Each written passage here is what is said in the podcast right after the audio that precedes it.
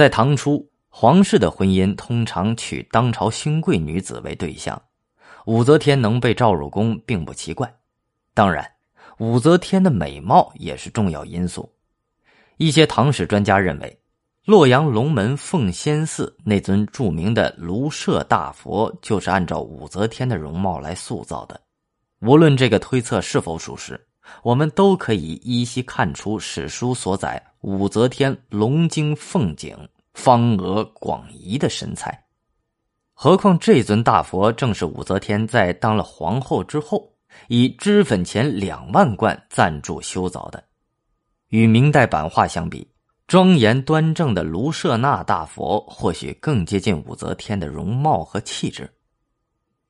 除了过人的美貌，武则天也有着出众的才华。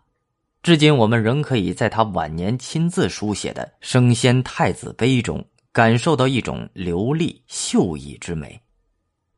然而，在太宗时期的后宫，这位武媚娘过得似乎并不如意。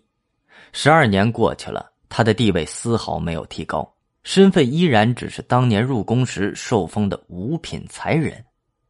之所以如此，或许是因为唐太宗并不十分欣赏他刚毅的个性。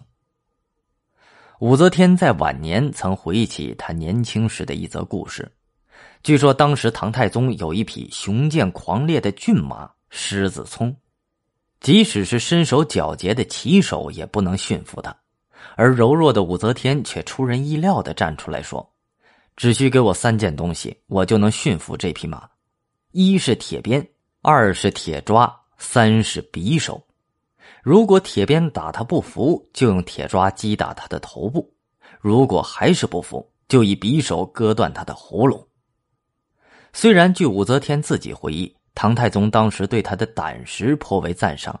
但从情理推知，他不经意间流露出来的那种残忍，恐怕不免会让太宗有些反感。而有个细节似乎透露出一点隐情：与武则天大致同时入宫的一位徐才人，很快因知书达理、性情柔顺，被太宗封九嫔之一的充容。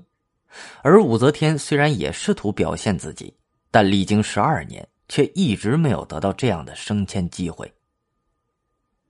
唐朝的嫔妃制度是这样的：除了皇后之外，有四妃，就是贵妃、淑妃、德妃、贤妃。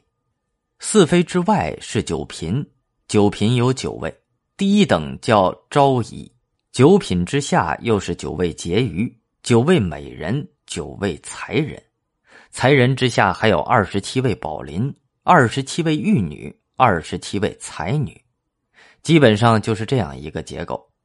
那么，武则天第一次进宫的时候被封为才人，也就是婕妤、美人、才人中的最低一等。